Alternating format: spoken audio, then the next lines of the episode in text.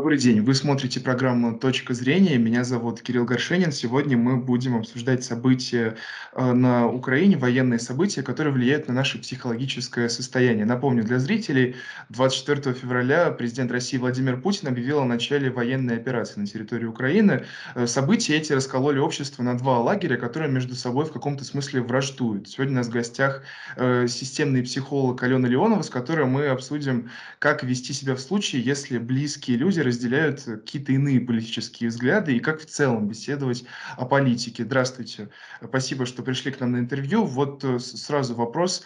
Э, как разговаривать о политике? Как э, быть толерантным и как принимать другую точку зрения? Здравствуйте, Кирилл. Когда происходят такие события, достаточно сложно находиться в ситуации, когда твои близкие придерживаются другой точки зрения. Очень часто э, в стрессовой ситуации, в которой мы сейчас все находимся, люди друг друга не слышат. Это абсолютно нормально, это естественная реакция, но тем не менее мы попадаем в ситуацию, когда мы находимся в одной квартире, в одном доме, в одной комнате, да, а человек, э, возможно, может выбрать нас врагом, да, и стараться э, как-то на нас слить часть агрессии. Либо мы сами можем так поступать. Э, здесь что важно по-хорошему? Исключить повестку дня из семейной ситуации. Потому что вести подобные споры внутри семьи, особенно внутри семьи с детьми, а, прежде всего пагубно отразится на детях. Потому что в этой ситуации дети страдают, особенно подростки, максимально. Они вообще не очень понимают, что происходит. Они не очень понимают, как на это реагировать. Если в этой ситуации еще родители будут друг с другом спорить и соперничать, особенно если эти споры переходят в какие-то скандалы непримиримые такие позиции, а, то этому бедному ребенку ему некуда деваться. Он, получается, между двух огней, и вместо того, чтобы ему найти какое-то безопасное пристанище внутри семьи, он туда тоже приходит как на войну. А, вот это делать ни в коем случае нельзя. По-хорошему здесь нужно заключить такой нейтралитет. Вот как э, у каждого есть своя позиция, но здесь у нас Швейцария. Здесь у нас нейтралитет, здесь мы это не обсуждаем, мы об этом не говорим, мы это, на эту тему не спорим. Пожалуйста, э, объявляем эту э, территорию нейтральной.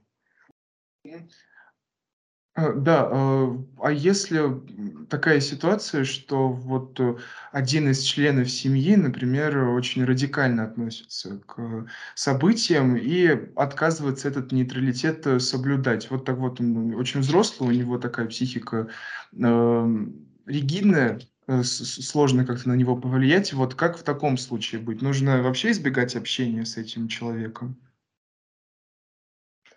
Ну, достаточно сложно избегать общения внутри семьи, хотя, конечно, у некоторых mm-hmm. получается.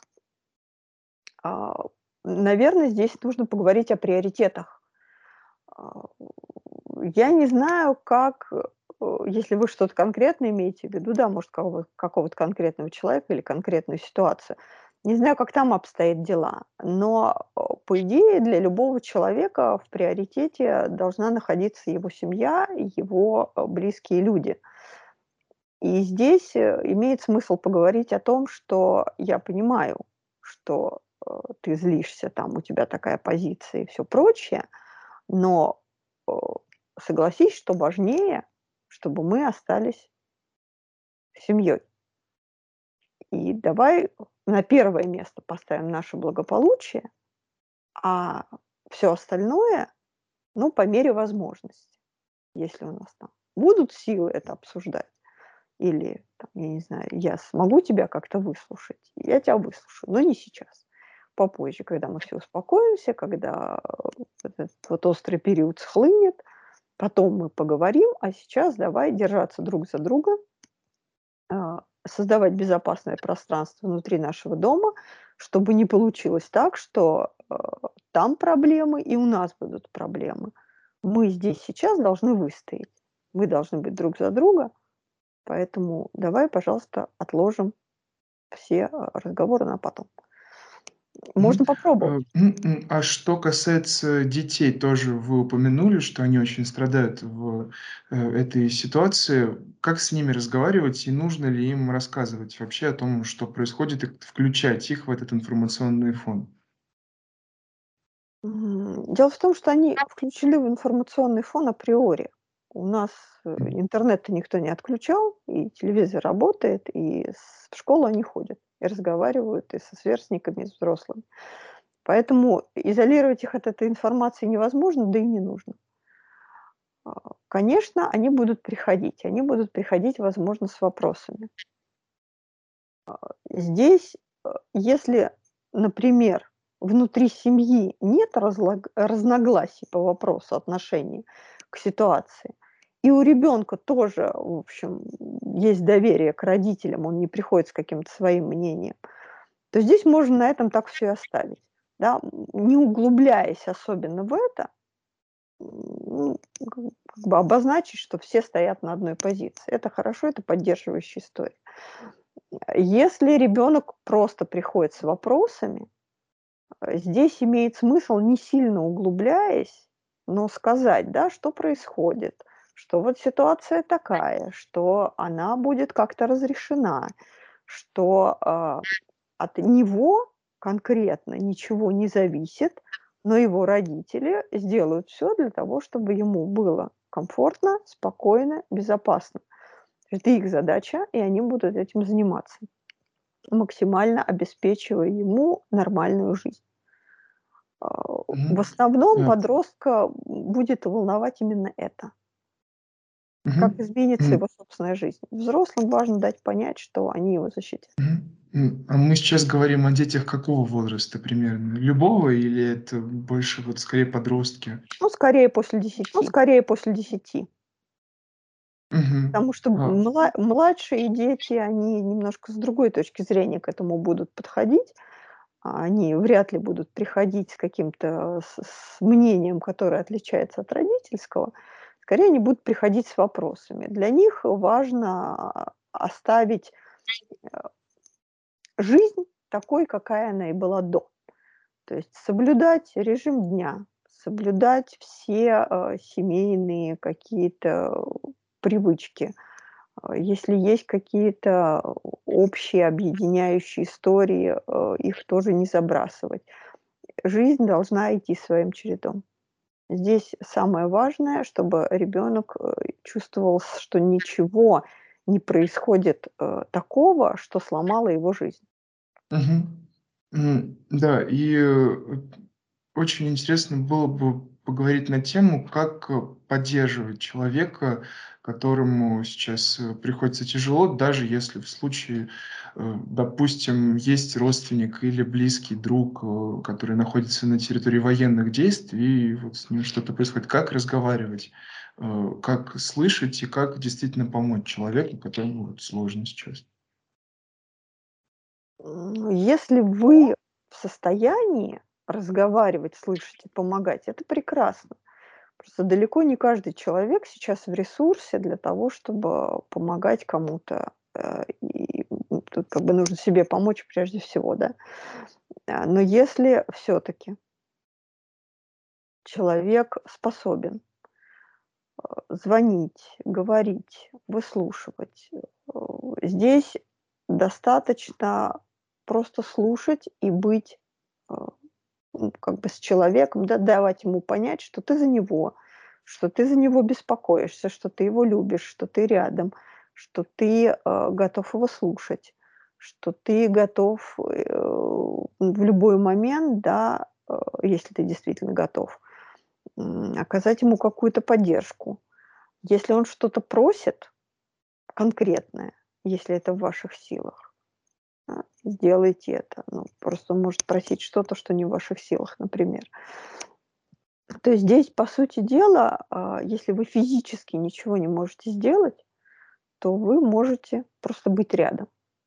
Не, а, здесь важно не утешать в том смысле, что как бы не давать обещаний, которые вы не можете выполнить. Не говорить, что там все будет хорошо, сейчас там прямо завтра это закончится или там что-то еще. Э, я тебя слышу, я с тобой, я буду с тобой, я буду тебя слушать, я понимаю, что тебе тяжело, я тебя слышу. Вот это самое главное, быть рядом. Ну, пожалуй, все, что можно сделать в такой ситуации. Да, и еще хотел бы немного вернуться к истории с семейными конфликтами. А, а если, если все-таки человеку хочется конфликтовать и вести какой-то спор, э, каким образом это делать, не разрушая отношения? Каким образом беседовать о политике, не разрушая отношения? Это возможно. Ну, смотрите, пока мы все находимся во власти эмоций, а во власти эмоций мы будем находиться где-то вот 2-3 недели. Если человек очень хочет поругаться, ему довольно сложно противостоять. Ну, то есть здесь единственная возможность– это избегать. Вот он хочет ругаться, а вы не хотите.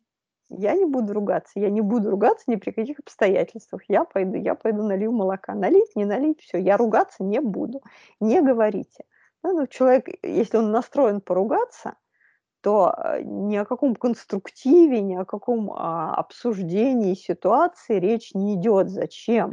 Потом, пока мы все в эмоциях, у нас э, никакая рациональность не работает никакую точку зрения, отличающуюся от его, человек не воспримет. Поэтому зачем?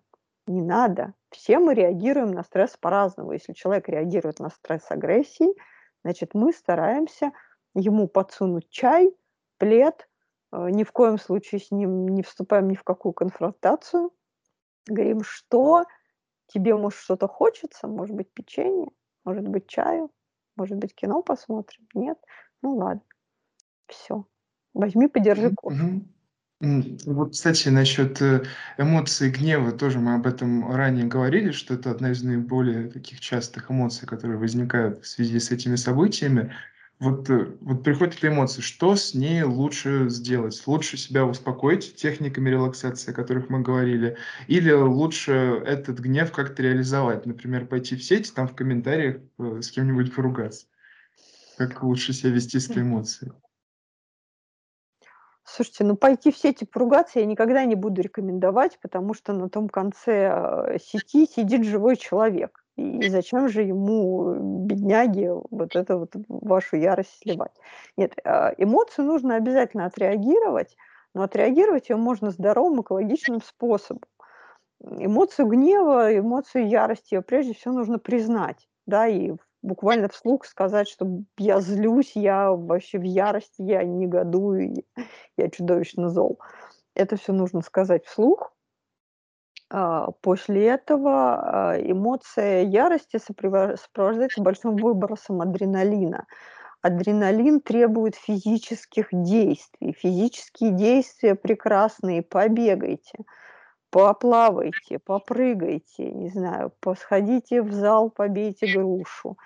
А, физическое отреагирование эмоций очень важно для того, чтобы эти эмоции не застревали, а проходили сквозь тело. Если у вас идет большой выброс адреналина, значит, его нужно отреагировать. Но отреагируйте его так, чтобы не навредить окружающим людям. Даже если эти люди, ну, ваши враги, как вам сейчас кажется, все равно не стоит. Лучше пойти порубить дрова. Да, э, спасибо. Это была программа «Точка зрения». Меня зовут Кирилл Горшенин. У нас в гостях была семейный системный психолог Алена Леонова. Спасибо за просмотр.